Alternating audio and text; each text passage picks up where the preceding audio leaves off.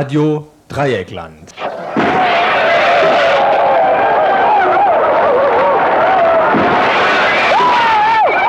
Tagesinfo.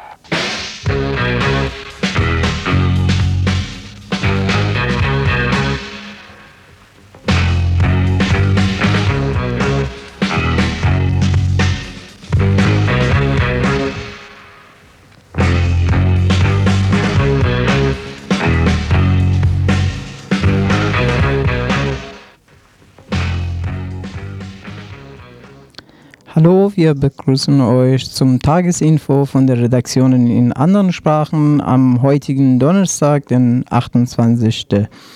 Wir haben für heute drei Themen vorbereitet. Das erste Thema, das erste Thema ist ein Beitrag von Leoluca Orlando, Bürgermeister aus Sizilien. Äh, Der zweite ist ein Bericht über die Wahlen in der Türkei. Und als letzte werden wir einen Vortrag über Gewalt und Folteropfer hören.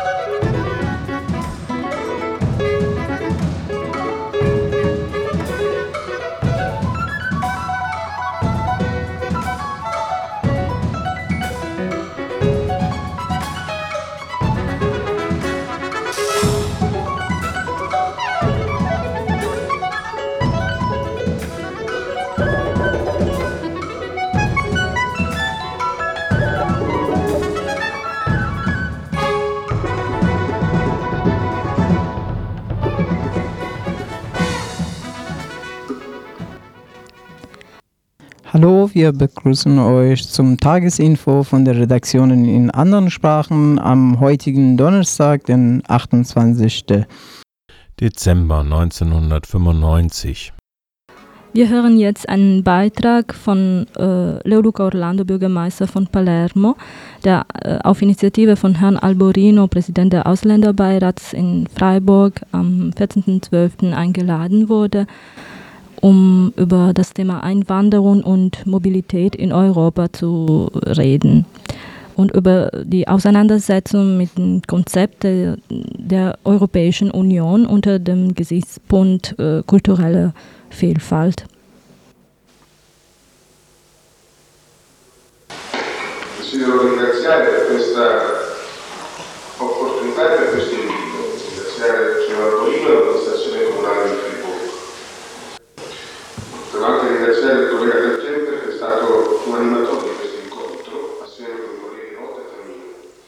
Parlare di migrazione, parlare di An erster Stelle möchte ich mich vor allem bedanken bei Herrn Alborino sowie bei der Stadt Freiburg.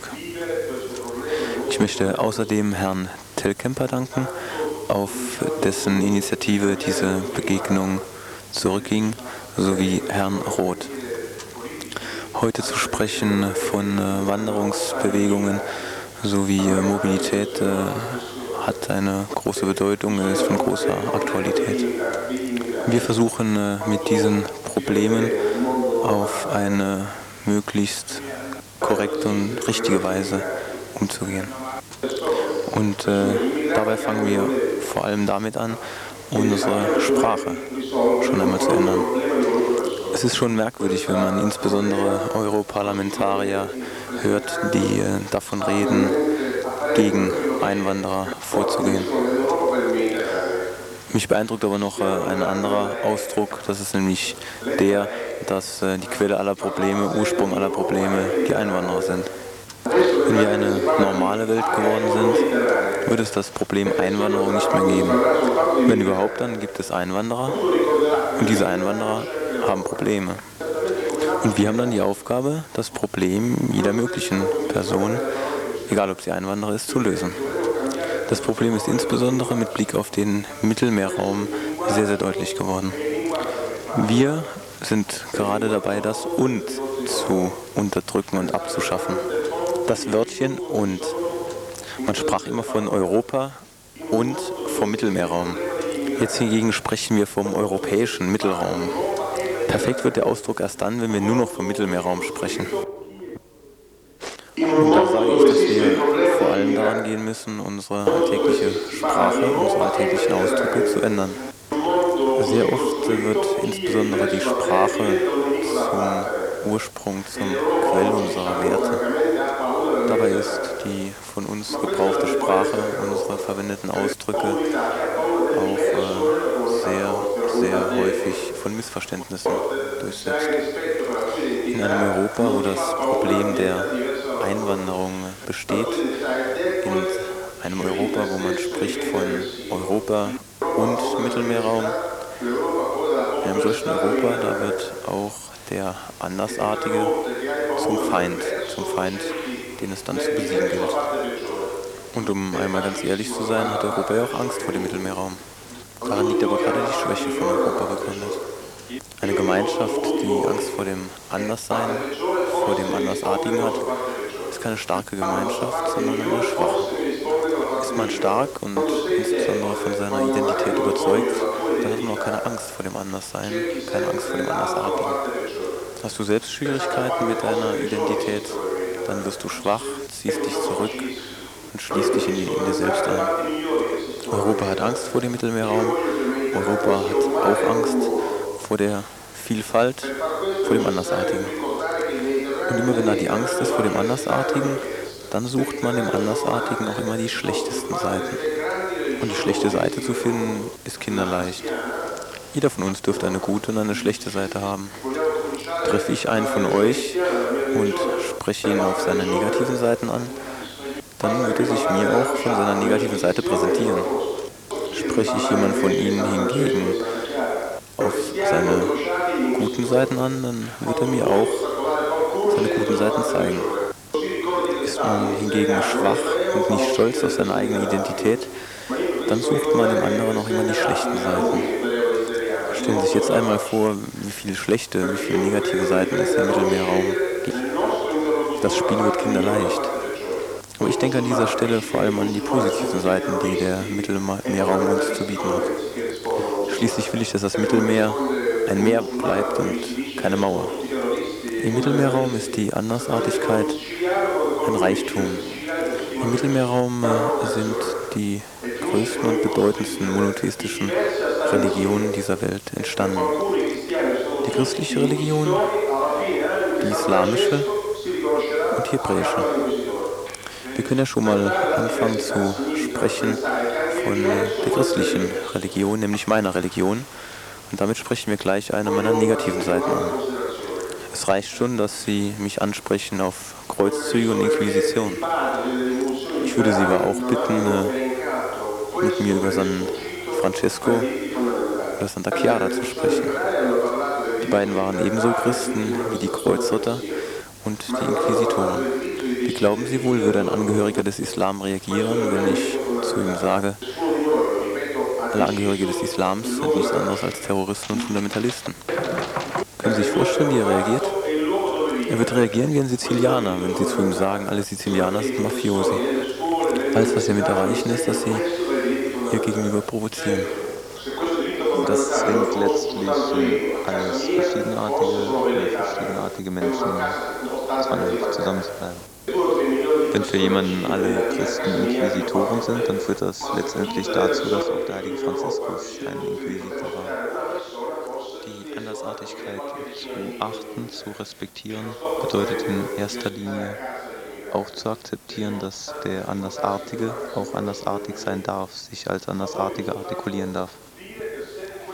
Mir ist geradezu unerklärlich, warum die Väter des Liberalismus, äh, die von vielerlei Rechten gesprochen haben, eins vernachlässigt bzw. überhaupt nicht genannt haben. Sie betonten das Recht auf Freiheit, Demonstrationsfreiheit, aber auch das Recht der freien Meinungsäußerung. Merkwürdigerweise haben sie das Recht, dort zu leben, wo man will, überhaupt nicht erwähnt. Das ist für mich ein ganz grundlegendes Recht. Niemand von uns hat seinen eigenen Geburtsort bestimmt. Die einzige Wahl, die wir getroffen haben, ist, äh, dass wir den Ort uns ausgewählt haben, an dem wir leben. Ich sage es noch einmal, das ist für mich ein ganz grundlegendes Recht. Ich habe auch nie verstanden, warum äh, dieses Recht nicht auch zum Gegenstand in der universitären und schulischen Ausbildung gemacht wird. Wenn allein ich äh, für mich dieses Recht, dort zu leben, wo man will, als Grundrecht, als fundamentales Recht anerkenne, dann mag das als völlig unnütz erscheinen. Ich selbst wohne zu Hause in einer Wohnung mit etwa 80 Quadratmetern. Natürlich, wenn zwei bis drei Millionen Menschen äh, sich entschließen, bei mir zu Hause einzuziehen, dann äh, wird das nicht ohne Probleme abgehen. Wenn hingegen jeder Europäer, jeder, der hier in Europa lebt, bereit wäre, einen aufzunehmen, dann wäre damit schon sehr viel geholfen. Ich mache nicht den Vorschlag, äh, dass äh, jeder von uns hier äh, zu Hause Einwanderer beherbergt. Vielleicht möchten sie auch gar nicht zu uns nach Hause kommen. Ich möchte nur sagen, wenn dieses Verhalten eine breitere Basis findet, Bestandteil unserer eigenen Kultur wird, dann wird sich das Problem auch einfacher lösen lassen.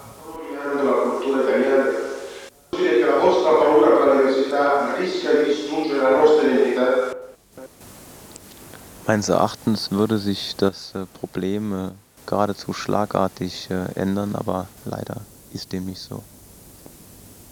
Und es gibt ja durchaus Leute, die sagen, dass dieses unsere Europa auf kurz über lang auch sterben wird, einfach weil wir nicht über die Vielfalt an Kulturen verfügen, die wir haben müssten. Wir in Palermo, das kann ich Ihnen versichern, wir werden ganz sicher nicht sterben.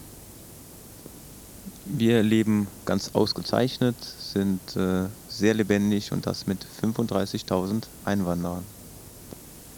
Die kommen allesamt aus nicht-europäischen Staaten. Und jetzt können Sie sich einmal vorstellen, von diesen 35.000 Einwanderern, die wir in Palermo haben, sind etwa 20.000 illegale Einwanderer. Und da gibt es auch ganz äh, schlaue Leute, die kommen zu mir und sagen, das ist ja gegen das Gesetz. Und dann sage ich, dann ist das Gesetz eben schlecht gemacht. Ich bin natürlich auch jederzeit bereit, äh, das vor Gericht zu sagen, meine Abneigung, meine Ablehnung äh, gegen das Gesetz auch dort kundzutun. Aber bisher bin ich noch nicht vor Gericht gerufen worden. Und machen Sie sich über mich keine Sorgen, sollten Sie mal hören, dass ich angeklagt bin und vor Gericht stehe, weil ich meine Ablehnung gegen das Gesetz geäußert habe, keine Sorge, dann geht es mir auch ganz gut. Und diese 20.000 äh, illegale Einwanderer machen uns in Palermo auch keinerlei Probleme. Das Problem liegt vielmehr bei mir, es liegt bei uns, es liegt bei der Stadtverwaltung von Palermo. Nämlich diese Stadtverwaltung äh, kann natürlich keine Dienstleistungen erbringen an Personen, die es gar nicht geben dürfte. Und Sie kennen ja das Phänomen, das ist ähnlich wie äh, wenn es keinen Arzt äh, gäbe, dann hätten wieder die Wunderheiler Hochkonjunktur. Und diese Wunderheiler, die gibt es dann nicht nur bei uns in Palermo, aber äh, das äh, sind natürlich dann äh, die Leute, dann für einen Schlafplatz 1500 Mark verlangen. Und die Wunderheiler, das sind auch diejenigen, die ständig den illegalen Einwanderern Gewalt antun, weil sie ganz genau wissen, dass diese nie auf die Polizei gehen werden. Da muss man sich ja schon fragen, was ist das eigentlich für ein Gesetz, das letztlich auf äh, der Gewalt äh, von Menschen gegen Menschen beruht und diese auch noch in ihrer Gewalt gegen illegale Auswanderer bestärkt. Gerade deswegen äh, setze ich mich auch äh, sehr dafür ein, äh, das äh, sogenannte Dekret gegen illegale Einwanderer in Italien vom Tisch zu fegen. Das Dekret ist verfehlt, denn wenn Italien reich an Kultur ist, dann war Bestandteil dieses Reichtums auch immer die Vielfalt der Verschiedenartigkeiten in diesem Land. Wir sind äh, andersartig, wir sind anders. Ich sage nicht, dass wir besser sind, aber wir sind anders und wir hatten auch noch nie Schwierigkeiten mit Andersartigen. Im Moment sieht es so aus, dass die mitteleuropäische Kultur die südeuropäische und die süditalienische Kultur zu zerstören droht. Das ist vor allem die Angst der Mitteleuropäer vor dem Andersartigen, vor dem Anderssein, die äh, uns in Süditalien äh, zu schaffen macht. Ich sage auch überhaupt nicht, dass äh, das alles von heute auf morgen gehen wird und gehen muss. Das ist ein schwieriger Prozess, ein Prozess, den wir aber machen müssen, der auch lange dauern wird.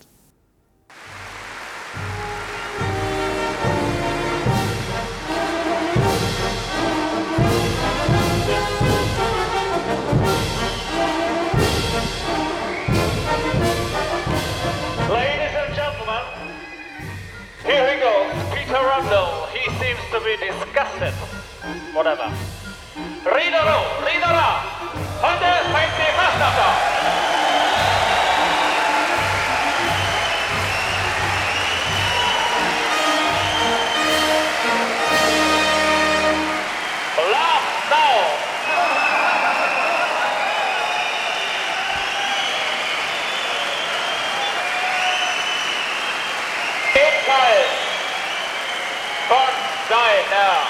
Werkbank zu uns heute Abend hergekommen ist unser Hermann Kretschmer.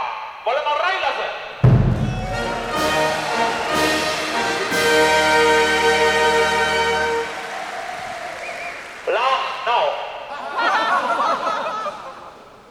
Welcome to the United States.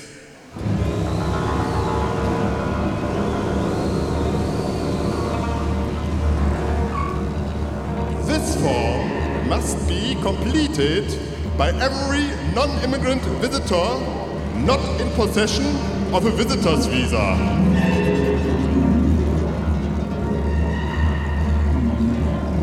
Type or print legibly in pen in all capital letters.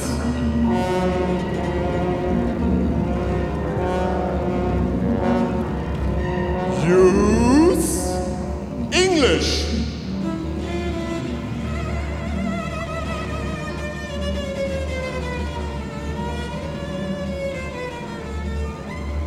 Item 7. If you are entering the United States by land, enter land in this space.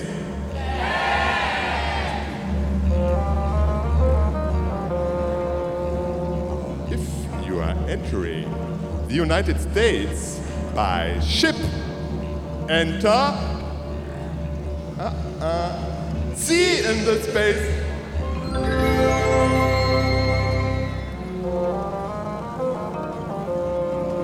Do any of the following apply to you? Answer yes or no.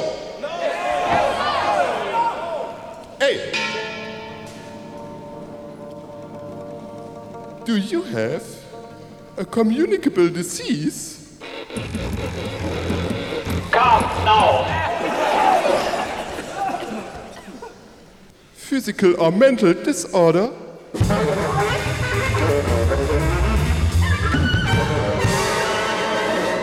Or are you a drug abuser or addict?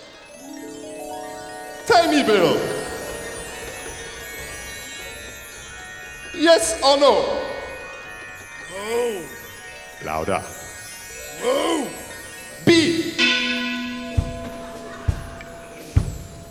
Have you ever been arrested or convicted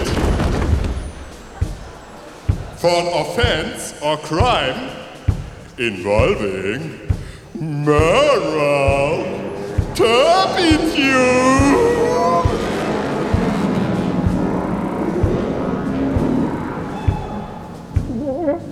Or a violation related to a controlled substance? Or ever been arrested or convicted for two or more offenses for which the aggregate sentence to confinement was five years or more? Answer yes or no?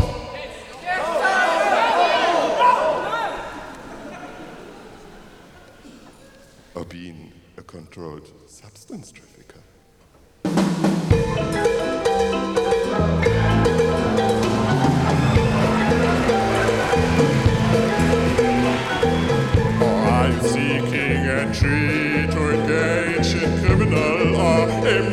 Activities?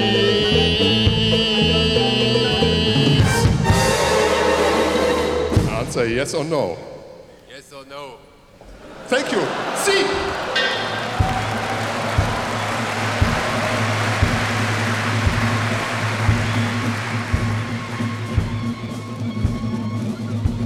Have you ever been, or are you now, involved in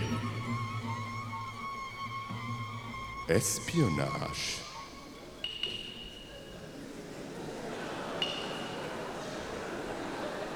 Or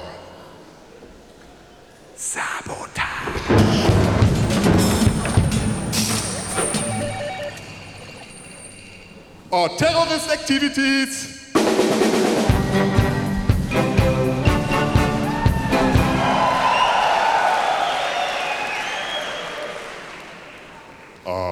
Genocide.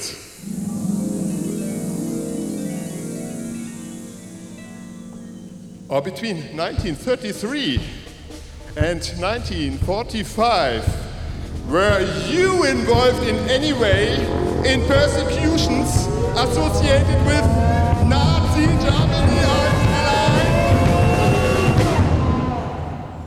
Answer yes or no. Yes. Thank you very much and welcome to the United States.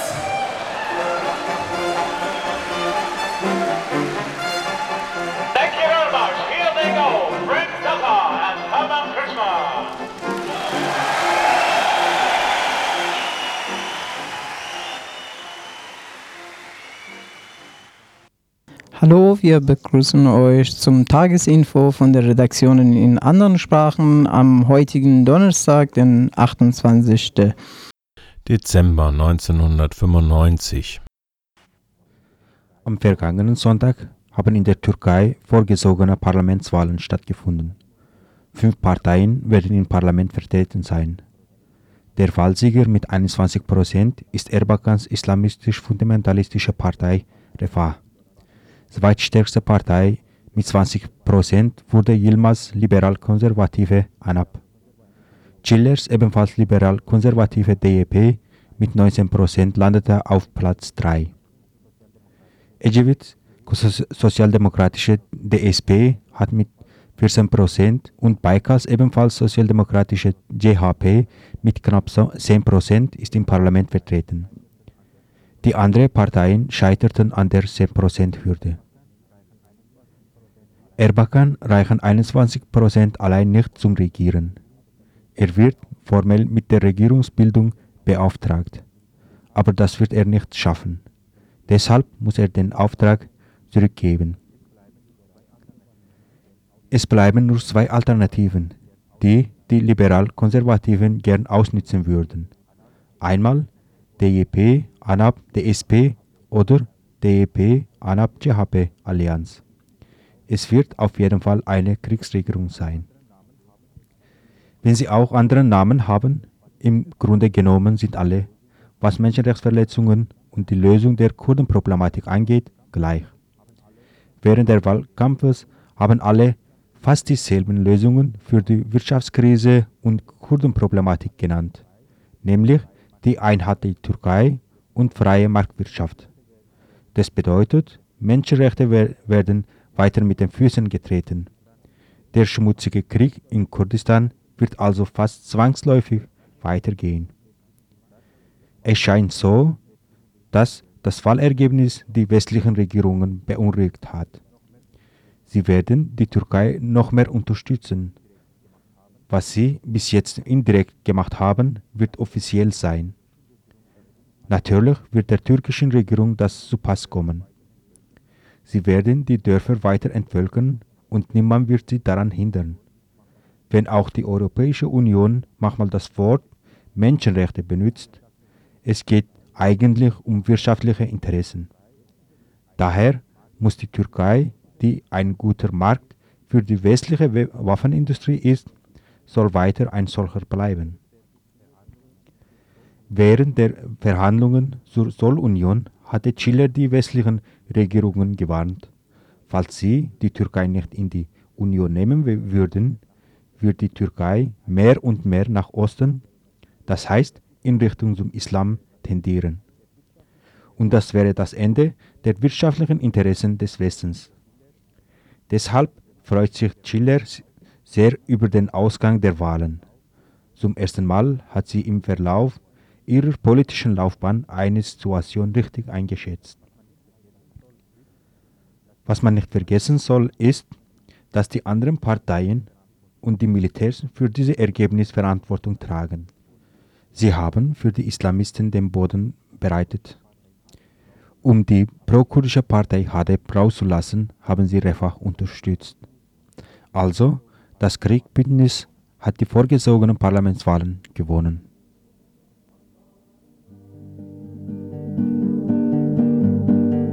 Dağlarından, siyerralardan Çelik yürüdük patikalardan Hiç yılmadan, yorulmadan Savaşan Küba'dan selam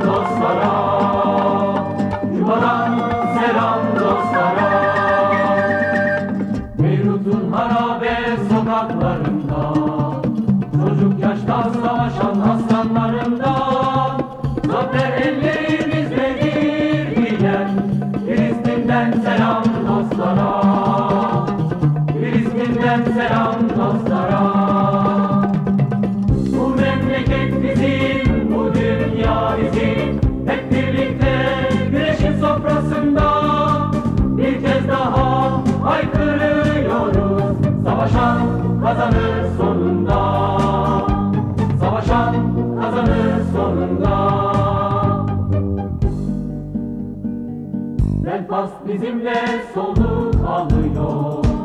Habisenslerin göğüs kafesinde. Bir gün çocuklarımız özgür doğacak. İrlanda'dan selam dostlara. İrlanda'dan selam dostlara. Şafağın ilk sahibi biz olmuşken Kopardılar her şeyi ellerimizden Bir kez daha Sovyetler, Sovyetler ufukta Sovyetlerden selam dostlara. Bu memleket bizim, bu dünya bizim. Hep birlikte güneşin sofrasında Bir kez daha haykırıyoruz. Savaşan kazanır sonunda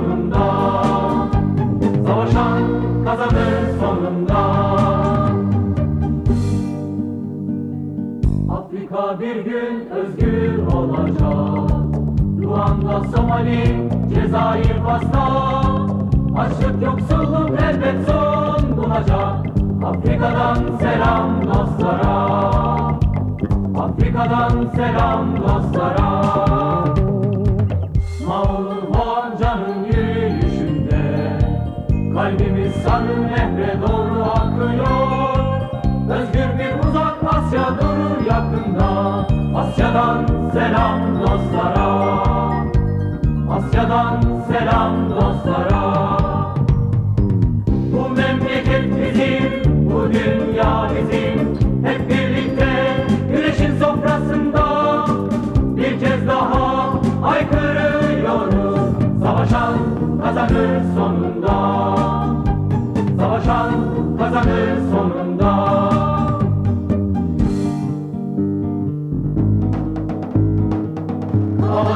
Havadan Bedrettinlerden mahirlere Sabolardan, Sinanlardan bugünlere. Sözümüzdür bizim bütün halklara Gücümüz dünyayı sarsacak. Gücümüz dünyayı sarsacak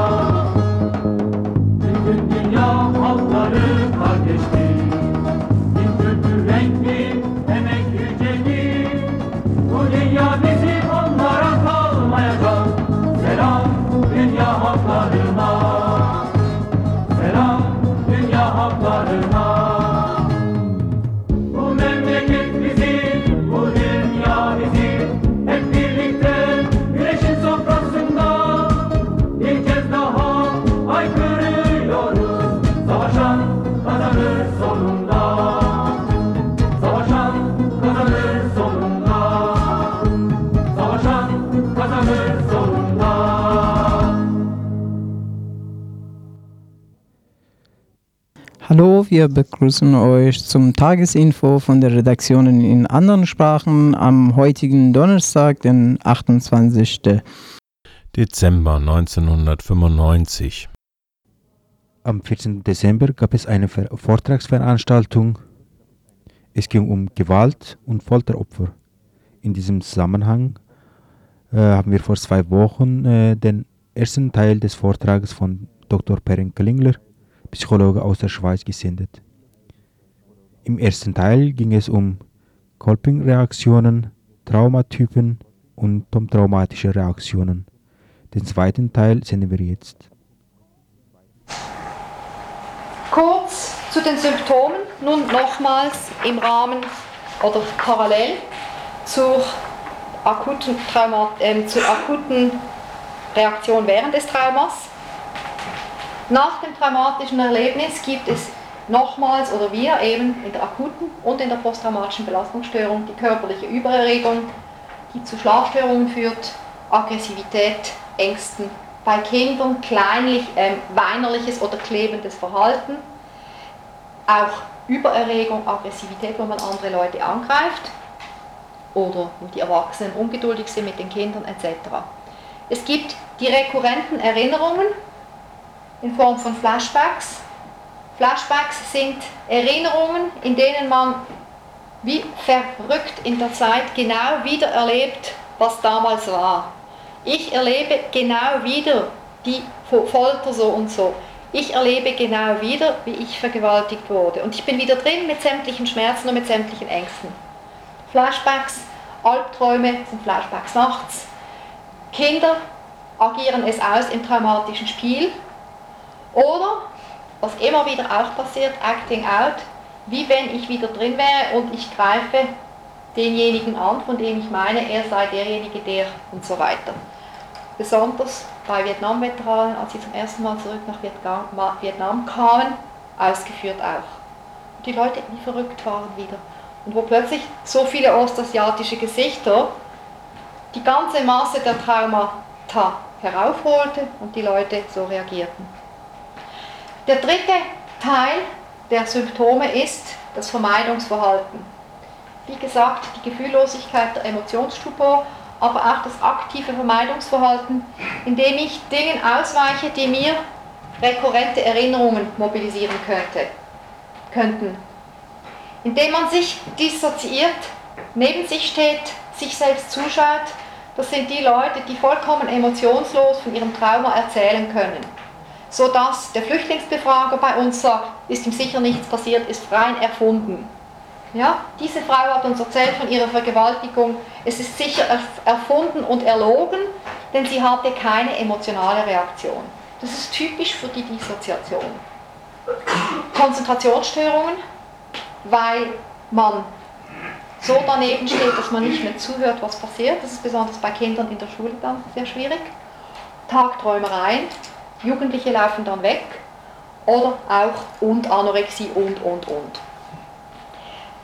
Diesen drei Gruppen von Symptomen begegnet man immer mehr oder weniger stark. Ich denke persönlich, dass die körperliche Übererregung der Kern ist. Das ist insofern sehr spannend, als man da natürlich nicht so sehr über psychotherapeutische Methoden zugreifen kann, sondern vielmehr über körperorientierte Methoden. Ich denke nicht nur an Malen, Malen und solche Dinge, sondern auch an Physiotherapie, Sport etc.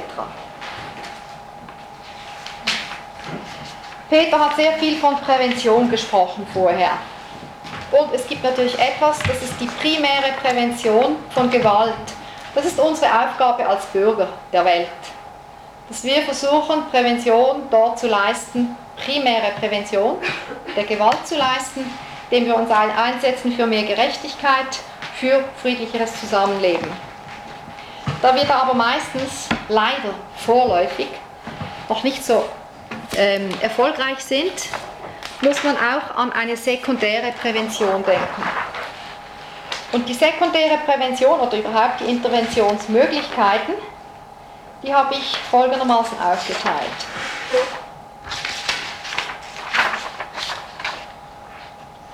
Die traumatische Reaktion, die eine Reaktion ist, die eigentlich sofort nach der Traumaexposition auftaucht, sobald es etwas ruhiger ist, die kann durch eine Präventivmaßnahme, das Debriefing, geleistet werden. Debriefing ist eine Technik, bei der man in relativ wenig Zeit, wenn es um ein Individuum geht, vielleicht in einer Stunde, anderthalb Stunden, bei Gruppen braucht es etwas länger, da haben die Amerikaner sehr viel Erfahrung unterdessen damit, wo man in einer, mit den Menschen auf, ganz, auf einer ganz spezifischen Stufenweise Ablauf nochmals die traumatische Erfahrung durchgeht, eine Geschichte schreiben lässt, dem Trauma quasi Ausdruck, das Trauma ausdrücken lässt. Und das muss nicht nur verbal sein, das kann auch durch Zeichnen sein, besonders bei Kindern, das kann durch Beschreiben sein, es kann durch Kasperspielen sein, etc. etc. Es muss eine Geschichte entstehen mit einem roten Faden, weil, da sind wir wieder vielleicht sehr eurozentrisch, auch ich, weil das Wort heilt. Und vielleicht halt nicht überall das Wort, aber der Ausdruck halt überall. Das Debriefing, was auch verhindert, dass es eine Geheimnisbildung gibt. Geheimnisse, die pathogen wirken. Geheimnisse, die in der zweiten Generation zu Pathologie führen. Das wissen wir vom Holocaust. Ich denke, wenn wir in Mitteleuropa herumsehen, dann können wir das auch an anderen Orten sehen. Ich denke, dass wir das sehr bald auch bei unseren Bosnien sehen, wo wir eine der Ansprüche immer wieder ist, wir haben es erlebt, aber wir möchten, dass unsere Kinder es vergessen und deswegen sprechen wir nicht darüber. Das Debriefing ermöglicht, dass in Worte gefasst wird, soweit man es in Worte fassen kann, was passiert ist. Eine Geschichte kann abgelegt werden, hirnphysiologisch eher als etwas, was von Löchern, Erinnerungslöchern durchsetzt ist. Bei der posttraumatischen Belastungsstörung gibt es verschiedene Möglichkeiten. Ich habe das Wort hypnotische Interventionen, selbstverständlich auch systemische Interventionen, auch Debriefing-Anteile mit Informationen über das, was passiert mit den Leuten. Ich glaube an den Informed Consent meiner Patienten, ähm, wo das, das eingebracht wird. In den hypnotischen Interventionen meine ich, mit den hypnotischen Interventionen meine ich persönlich, im Sinne von Milton Erickson, verhaltensorientierte hypnotische Interventionen, immer auch mit systemischen Anteilen. Zielorientierte, nur im Sinne des Auftrages dessen, was ich erhalte von einem traumatisierten Menschen, wo es meistens he heißt, vorher war ich okay, ich will wieder werden so wie vorher. Das geht nie. Und trotzdem kann man den Leuten die Möglichkeit geben, auch wieder besser weiterzuleben, ohne dass man nun sämtliche neurotischen Ecken, die machen ja die Leute auch meistens anziehend, aufarbeiten muss. Beim chronischen bei der chronischen posttraumatischen Belastungsstörung braucht es viel mehr. Ich denke auch, dass das typisch, dass das der Bereich dessen ist, wo Psychiater und sehr gut ausgebildete Psychotherapeuten mindestens in Mitteleuropa intervenieren können und sollen. Es braucht häufig, und es hilft häufig, wenn man Medikamente benutzt, vorübergehend, es braucht sehr starke psychosoziale Interventionen, systemische Interventionen, damit die Familie lernt, damit umzugehen, wie sich der traumatisierte Vater oder das traumatisierte Kind oder die ganz traumatisierte Familie benimmt. Ähm, und es braucht zusätzlich meistens eben hypnotisch, ich sage dann hypnotisch, aber ich denke, jede gute Psychotherapie hat hypnotische Anteile, suggestive hypnotische Anteile. Weswegen sage ich das so? Für mich selbst wurde sehr klar in den Gefängnissen Südamerikas, dass die Gefolterten, und da waren 95% der Leute waren durch schwere Folter gegangen, habe hier ein paar Dias, aber ich erspare sie euch, ähm, dass die Gefolterten alle die Fähigkeit hatten, in Trance zu gehen, plötzlich irgendwo anders zu sein. Sie hatten die typischen Zeichen dessen, was in der Hypnose benutzt wird, und dessen ist das statistisch nachgewiesen. David Spiegel, ein San Francisco Psychiater, der sehr viel mit Hypnose arbeitet, hat nach dem Erdbeben in San Francisco mit 1000 Leuten seinem Hobby ist er nachgegangen, das ist die Hypnotisierbarkeit der Leute, die er misst und zählt. Ich denke relativ ethisch. Und er hat gefunden, dass bei diesen 1000 Leuten 995 oder ich weiß nicht wie viel, also über 990 Leute leicht hypnotisierbar waren. Und damit würde, hat er das bestätigt, was ich in Südamerika beobachtet habe, dass Traumatisierte leicht in Trance zu versetzen sind. Genauso wie sie sich selbst ja auch in Trance versetzen, wenn sie mit Flashbacks meinen, sie seien wieder in der traumatischen Situation oder wenn sie sich auch über Emotionsstupor oder auch über körperliche Anästhesie in Situationen versetzen, wo sie, was wir als Therapeuten Pain Control nennen.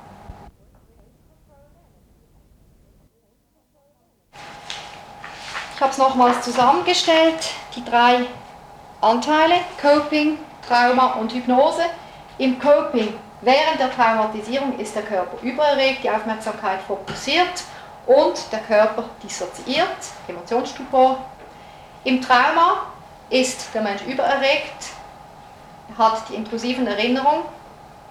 Oh, ja, das hat, eine, hat mir eine französische Sekretärin abgeschrieben, das habe ich nicht mehr gemerkt beim, beim Kontrollieren. Erinnerung, es sollte Erinnerung heißen, und das Vermeidungsverhalten. In Hypnose die Suggestibilität, Entspannung oder eben Übererregung, die Fokussierung und das Dissoziiertsein vom Hier und Jetzt. Dieses, dieses Wissen kann helfen beim, bei den Interventionen. Und ich werde jetzt gleich fertig machen, denn ich denke, ihr seid jetzt lange genug ruhig gesessen.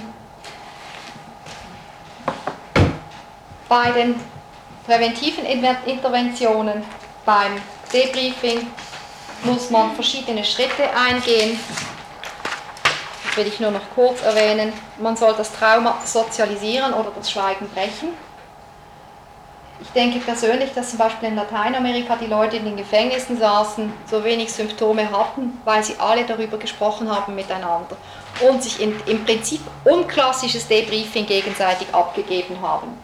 Es muss die Geschichte geschrieben werden mit einem roten Faden.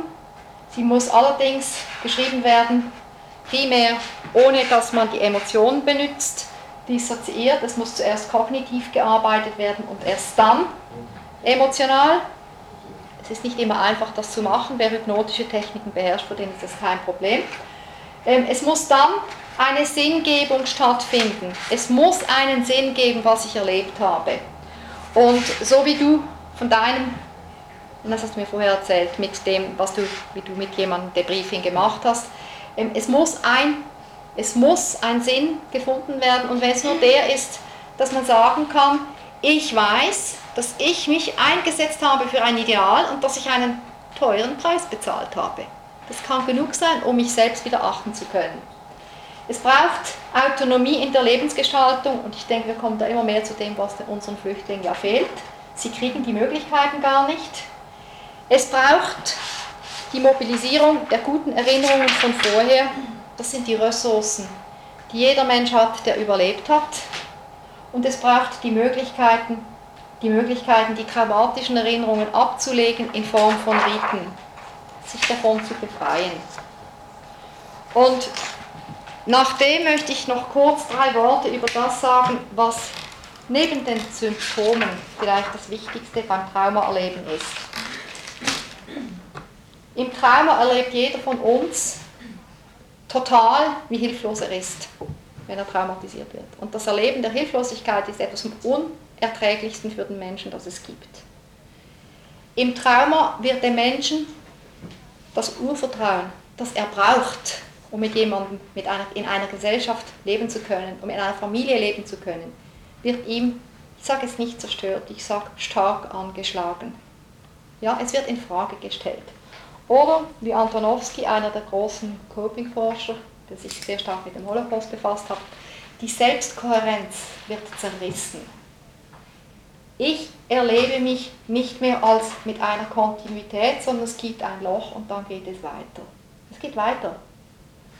Und ich denke, das sind diese Dinge, die wir als Therapeuten oder als Intervenanten auch nicht therapeutischer Art, wenn wir mit traumatisierten Menschen zu tun haben, die wir neu mit ihnen schaffen müssen. Sinne des Konstruktivismus, wir müssen eine neue Realität erschaffen. Ich denke, dass das eben nicht nur schwer ist und zum Leiden bringen muss, auch wenn man betroffen ist, sondern dass das auch immer eine Chance ist, die Spaß macht, weil jede Realität mit einem Traumatisierten, die man neu schöpft, ist eine Schöpfung wie ein Kunstwerk.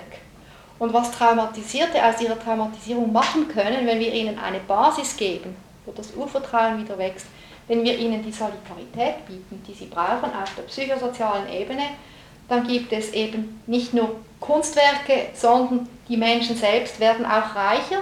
Und ich kenne sehr viele politische, die gefoltert worden sind, die diese Erfahrung heute, 20 Jahre später, nicht missen wollten. Und ob sie dann eine Narbe haben, ist das, ob sie eine Narbe haben, ist weniger wichtig. Ob Nelson Mandela seine, seine Flashbacks zwischendurch nochmal hat, ist wahrscheinlich unwesentlich. Und die Aktivität, die daraus entstehen kann, die ist wesentlich. Ich weiß, dass ich ein sogenanntes idealisiertes Bild darstelle. Es ist klar, dass wenn wir eine Realität neu schaffen, und die schaffen wir in jeder psychotherapeutischen und jeder sozialen Intervention, dass wir die Wahl haben.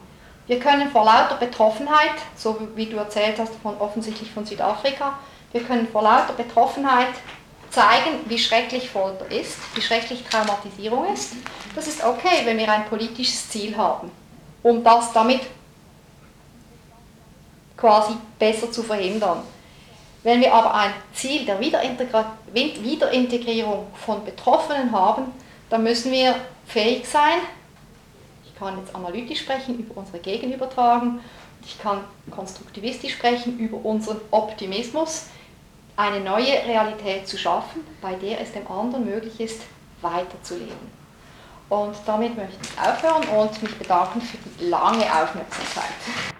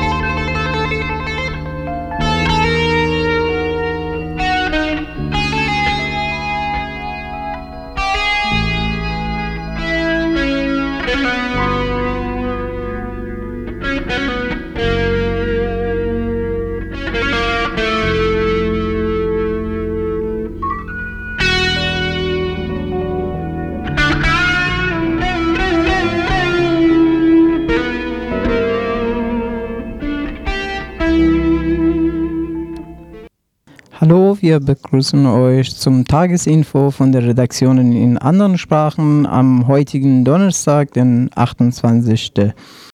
Dezember 1995. Ja, wir sind fast am Ende der heutigen Infosendung. Ganz am Schluss nur der einzige Veranstaltungshinweis für morgen Abend, Freitag, den 29. Infoladeneröffnung auf KTEs Wuban äh, mit Sektempfang und Kneipe. Regelmäßige Öffnungszeiten ist vielleicht auch nicht schlecht, wenn ich jetzt hier sage, Montag äh, 18 bis 20 Uhr, freitags 15 bis 17 Uhr und samstags 21 bis 23 nur bei Konzerten.